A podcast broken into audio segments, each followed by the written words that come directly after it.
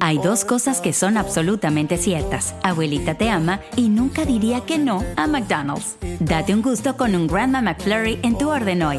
Es lo que abuela quisiera. Barata En McDonald's participantes por tiempo limitado. ¿Qué tal amigos? Soy Sandarti y quiero invitarlos a mi nuevo gran show. El nuevo Game Show. Cash. El peso del dinero. A partir del domingo 9 de junio a las 8. Por Univisión. Univisión Reporta es un podcast de euforia.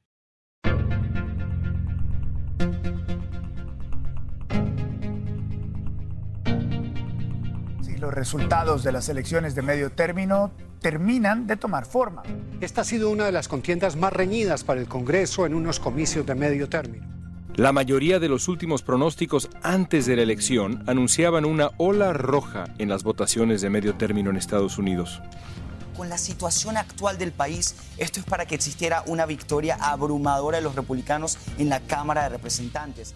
La inflación más alta de los últimos 40 años y la muy baja popularidad del presidente Biden parecían condiciones suficientes para que los republicanos arrasaran en las urnas. Pero no fue así. A una semana de la elección, el editor de política de Univisión, Carlos Chirinos, nos va a ayudar a entender qué pasó en la jornada electoral, por qué los republicanos no lograron una victoria aplastante y qué nos dicen estos resultados sobre lo que está por venir. Esa comunicación, ese juego en el centro que siempre ha caracterizado a la política estadounidense va progresivamente desapareciendo. Hoy es martes 15 de noviembre, soy León Krause y esto es Univisión Reporta.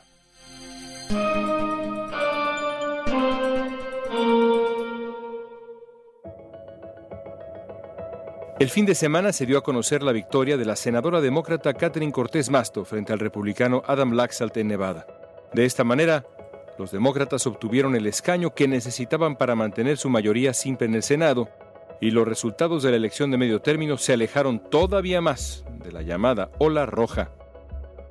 Carlos, lo primero que hay que decir, y creo que debemos decirlo, es que en eh, nuestra conversación previa a la elección, en eh, este podcast, en Univisión Reporta, decíamos que lo más probable era en aquel entonces que el Partido Republicano se impusiera en la Cámara de Representantes, pero que el Partido Demócrata mantuviera el control en el Senado por la diferencia mínima. Parece ser, hasta el momento en que grabamos este podcast, que eso es exactamente lo que va a suceder. Sí, ¿te acuerdas que dijimos también que hacer predicciones era mala cosa porque quedaban registradas menos mal que quedaron registradas y más o menos pareciera que estamos teniendo alguna razón con lo que dijimos, porque hablamos del Senado por esa diferencia mínima y también dijimos que se iba a perder la Cámara de Representantes, los demócratas iban a perderla, pero que quizá no iba a ser ese margen tan grande como el que algunos estaban pronosticando. Y lo que implica finalmente, que es el titular que han tenido todos los medios después de la jornada electoral, es que la ola roja no se produjo. El asunto es por qué no se produjo, teniendo todas las condiciones para que se produjera. ¿no? Quizá los republicanos han sido víctimas de sus propias expectativas o las expectativas que ellos mismos dentro del partido y también los medios de comunicación que les son afines establecieron antes de la elección, porque bueno, lo cierto es que retoman aparentemente el control de la Cámara de Representantes, pero esperaban una ola roja, incluso había quien hablaba de un tsunami rojo, al final esto no sucede. Ahora, hasta unas horas antes de la elección, el pronóstico sugería que eso sí podía ocurrir, al menos en la Cámara de Representantes, quizá un margen mayor para los republicanos. Al final el resultado es distinto, van a tener el control, pero por ese margen mucho menor a lo que esperaban. Repasa con nosotros cómo viviste la noche, en qué momentos comenzaste a darte cuenta que quizá esa ola roja no iba a llegar finalmente como se había pronosticado. Bueno, yo diría que hacia las 8 de la noche hora del este de Estados Unidos empezamos a ver que no se iba a producir porque los pronosticadores, esa gente que lleva las estadísticas y va indicándote cuál es la probabilidad de que tal o cual evento pase, empezaron a variar la proporción. Recuerdo que al principio, en la tarde, la proporción era un 80-20, 80% de que los republicanos tomaran el control de la Cámara de representantes y un 20% que los demócratas la mantuvieran. Y esa proporción terminó cambiando a un 60-40, lo que implicaba que había ciertos distritos que estaban en disputa que funcionaron mejor para los demócratas de lo que estaba previsto. Y ahí fue cuando empezamos a ver que con esos distritos entonces el tsunami no iba a producirse. La Cámara de Representantes prácticamente ha quedado marginalmente en manos de los republicanos. En la Cámara Baja los republicanos siguen con ventaja, pero aún no logran el número mágico de 218. Incluso tenemos que añadir que este resultado que tuvieron los republicanos en estas cuestiones de mitad de periodo es uno de los peores que han tenido un partido de oposición a la hora de unas midterms.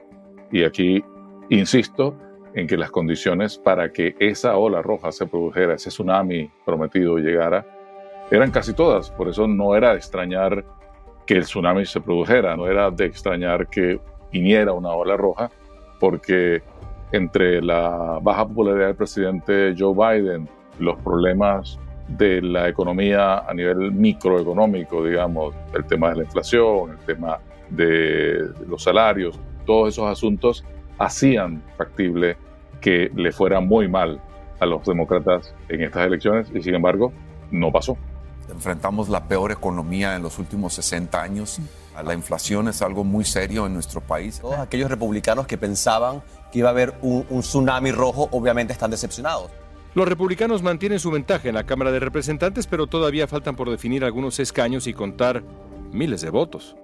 El país de España reportó que a una semana de la elección no se ha dado un resultado total por la lentitud del escrutinio y también por lo ajustado del resultado. El resultado final será el que decidirá quién gana las elecciones en cada uno de los 435 distritos que conforman la Cámara Baja en Estados Unidos. Hablemos de esos factores que decidieron la elección. Los republicanos esperaban, ya lo decías ahora, que, que, la inflación, la impopularidad de Joe Biden, el clima económico en general, el crimen fueran los temas centrales. ¿Fueron los temas centrales en la elección o dependió de la región? ¿Cómo lo lees?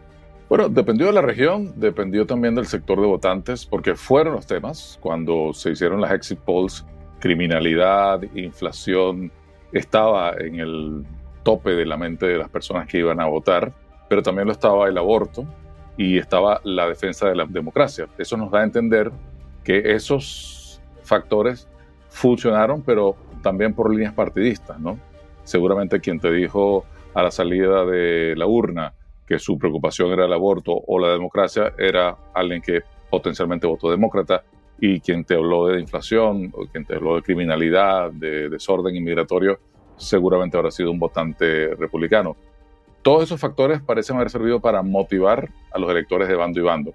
Y nos lleva a eso a la característica que estamos viviendo cada vez más en Estados Unidos, es la polarización, la desaparición del centro, ¿no? Y cómo los bandos se van cada uno refugiando en su propio polo, ¿no? En sus propias casas. Y esa comunicación, ese juego en el centro que siempre ha caracterizado a la política estadounidense va progresivamente desapareciendo. Veamos ahora el otro lado de la ecuación.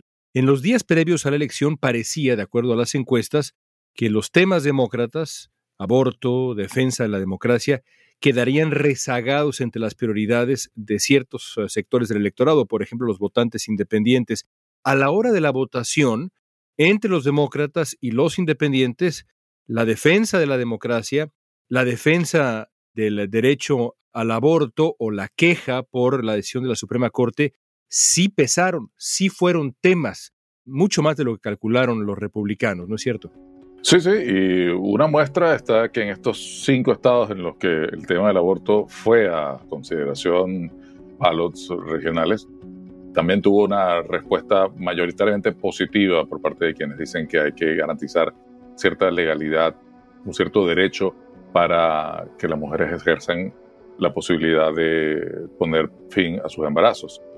Ahí en el aborto también hubo mucho el tema del manejo de las desinformaciones de parte y parte, porque mientras los republicanos acusan a los demócratas de querer permitir el aborto hasta casi el momento del nacimiento de la criatura, y los demócratas acusan a los republicanos de querer impedir cualquier tipo de aborto en cualquier tipo de condiciones, en ninguno de esos dos puntos está la verdad verdadera y creo que hubo parte del electorado que fue más allá de los talking points, más allá de la propaganda, y logró entender lo que para su cosmovisión, para su entendimiento de las cosas, era lo que habría que hacer con el aborto.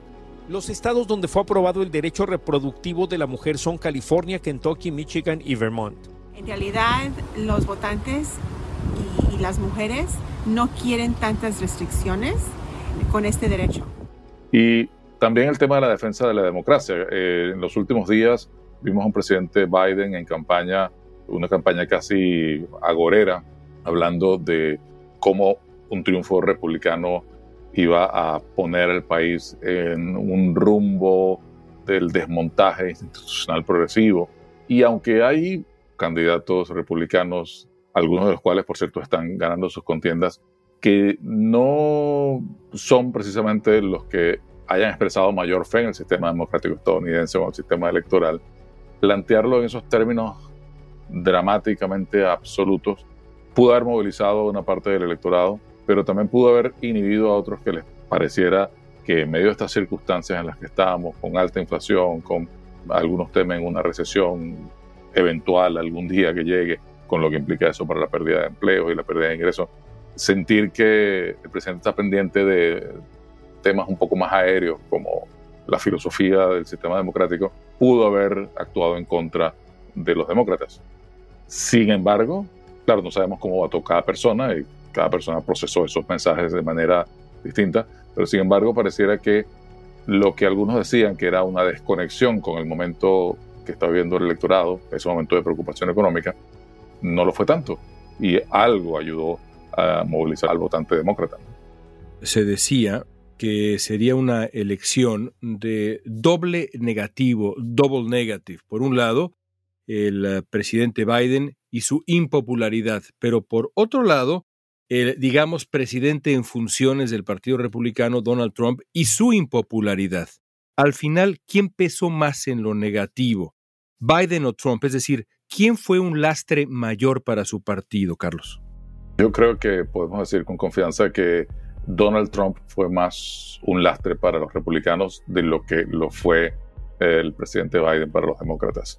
De hecho, podría leerse que hay un triunfo de los demócratas pese a Biden, porque lograron evitar esa catástrofe histórica a la que parecen destinados. Se trata efectivamente de uno de los mejores resultados de un presidente en gobierno en más de 20 años. Va a ir en el récord como uno de los presidentes, aparte de Bush, que mejor se ha desarrollado en una elección de medio término después de que se esperaba que todo fuera lo contrario.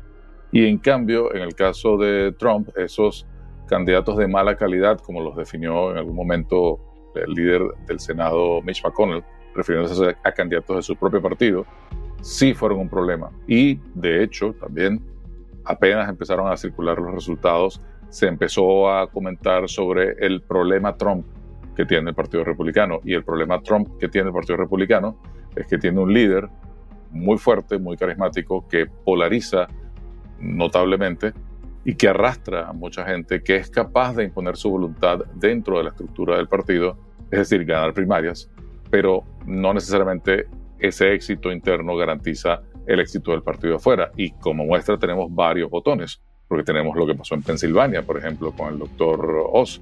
Tenemos lo que pasó en Pensilvania también con la candidatura con Mastriano.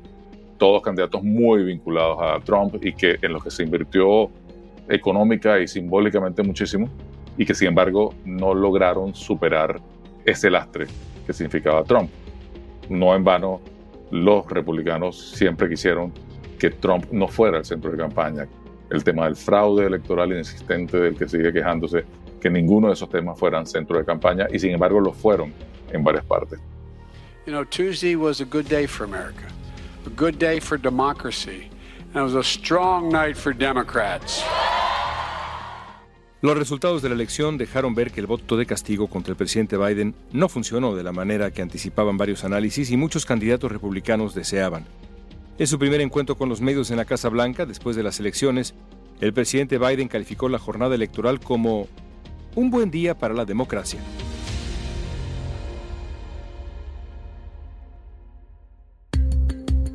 Al volver veremos qué pasó con el voto latino en las elecciones de medio término.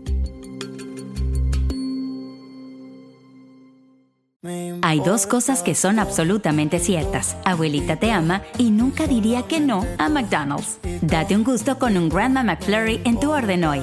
Es lo que abuela quisiera. Para pa pa pa. En McDonald's participantes por tiempo limitado. Tres ganadores. Cada uno de ellos se ha ganado 200 millones de pesos. A la familia Pérez, Uriarte y Ortiz se les cumple el sueño. Prométeme que el dinero nunca te va a cambiar. Te juro que siempre voy a ser ese hombre del que tú te enamoraste. Pero con la suerte, también llegan los problemas. Lástima que van a perderlo todo. Golpe de suerte, de lunes a viernes a las 8 por Univisión. Estamos analizando los resultados de la elección de medio término junto al periodista Carlos Chirinos.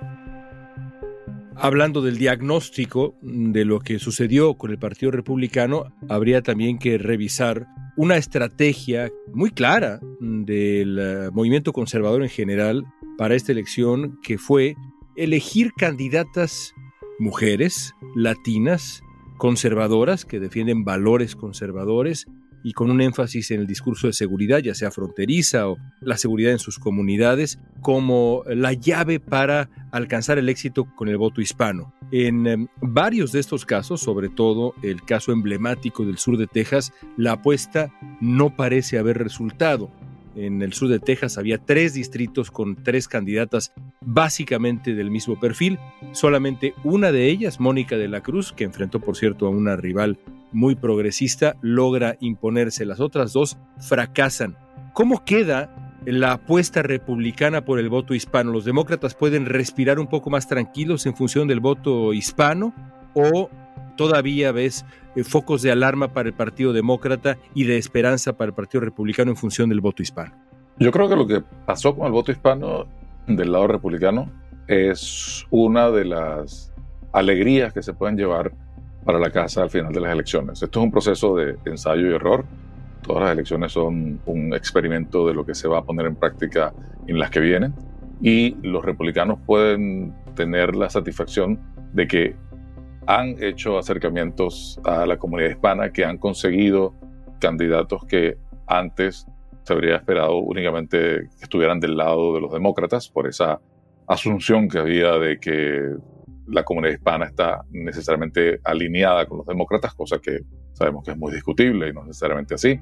La marea roja de la que tanto hablaban los republicanos se cumplió en la Florida. El gobernador Ron DeSantis ganó ampliamente la reelección y el condado Miami-Dade hizo historia. Y lo que pasó particularmente en Florida y en el sur de la Florida, con el triunfo de Ron DeSantis, llevándose el voto hispano de una manera contundente, incluso en Miami-Dade, un condado que históricamente ha sido demócrata, te indica que están haciendo bien las cosas a la hora de comunicarse con los hispanos en el Partido Republicano.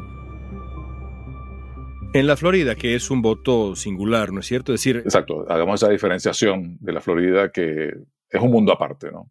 Es una península, pero es casi una isla a la hora de la votación, ¿no? Thank you to Miami-Dade County. Primera vez en dos décadas, el condado de Miami-Dade votó republicano.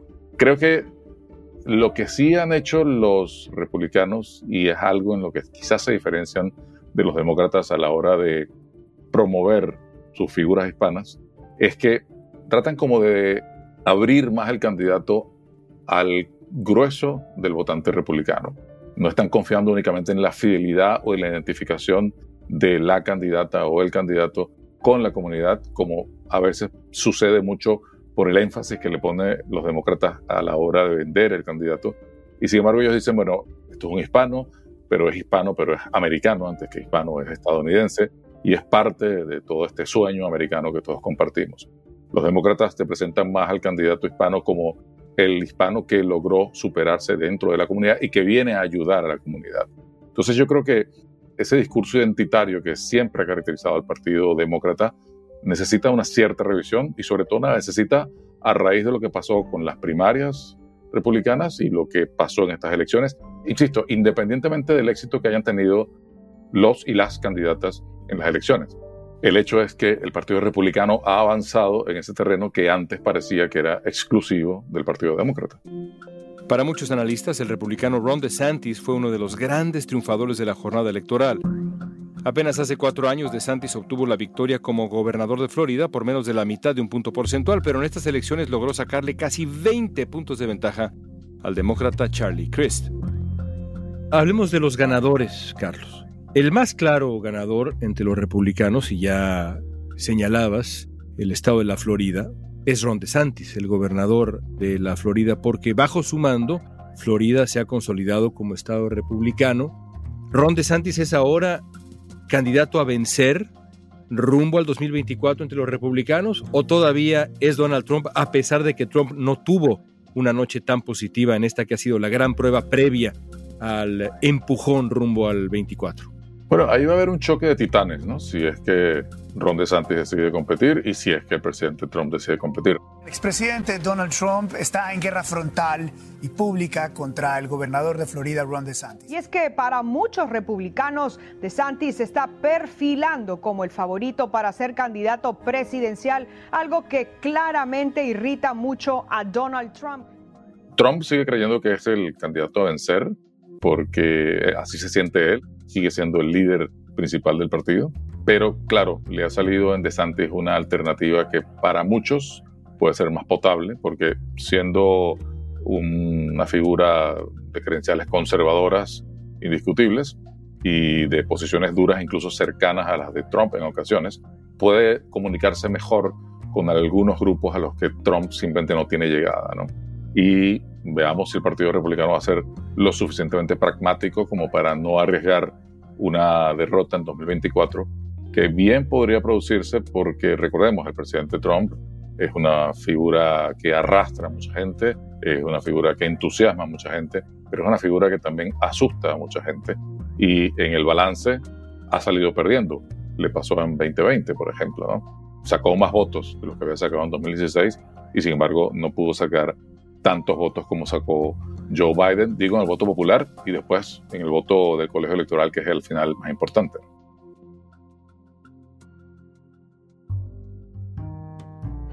Thank you all for sticking around, and, and let me express uh, my deep gratitude to the people of the state of California. Uh, I'm humbled. This is my third election in four years, uh, and I'm deeply humbled.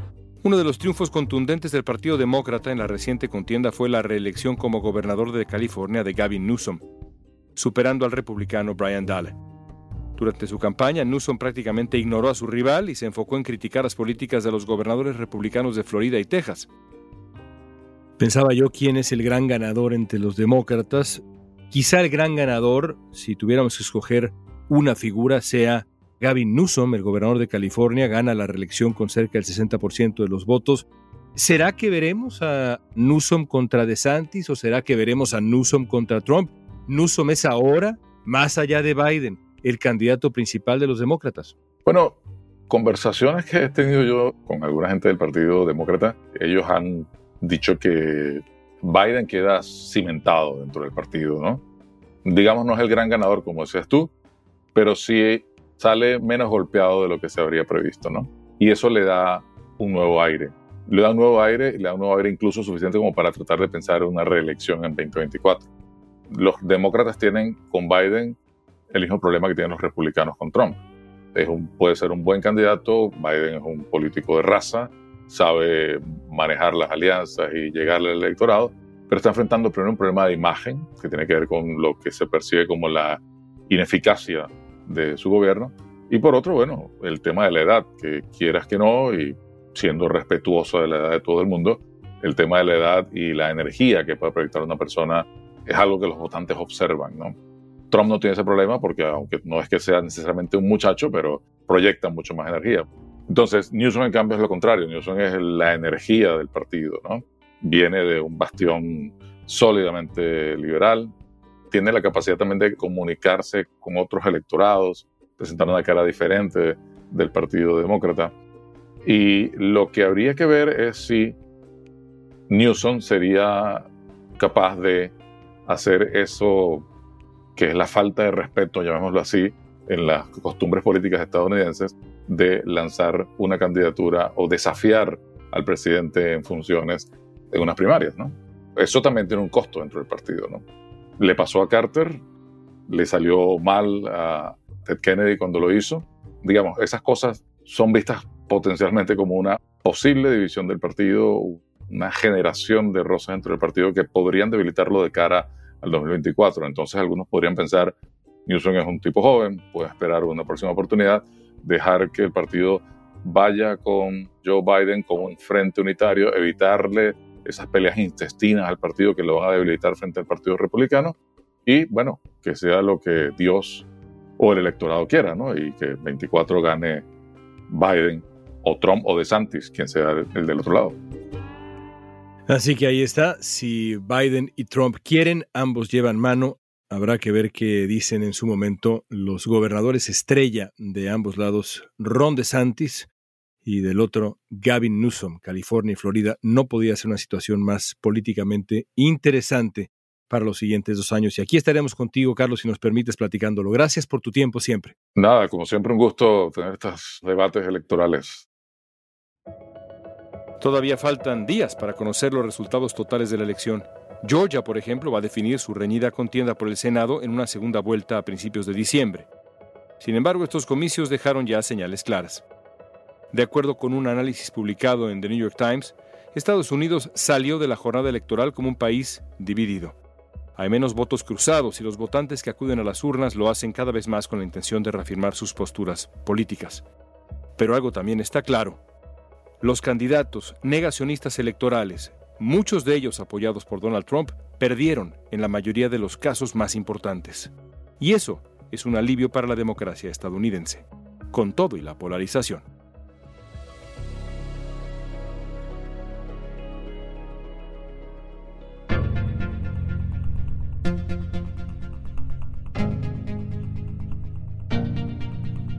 Esta pregunta es para ti. ¿Cuál es la conclusión que tú obtienes de los resultados de la elección de medio término? Compártela. Usa la etiqueta Univisión Reporta en redes sociales. Danos tu opinión en Facebook, Instagram, Twitter o TikTok. Escuchaste Univisión Reporta. Si te gustó este episodio, síguenos. Compártelo con otros. En la producción ejecutiva, Olivia Liendo. Producción general, Isaac Martínez. Producción de contenidos, Mili Supan. Asistencia de producción, Francesca Puche y Jessica Tovar. Booking, Soía González. Música original de Carlos Jorge García, Luis Daniel González y Jorge González. Soy León Krause. Gracias por escuchar Univisión Reporta.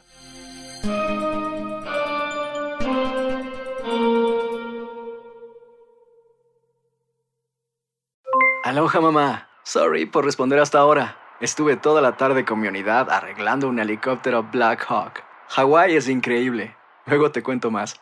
Te quiero. Be All You Can Be, visitando goarmy.com diagonal español.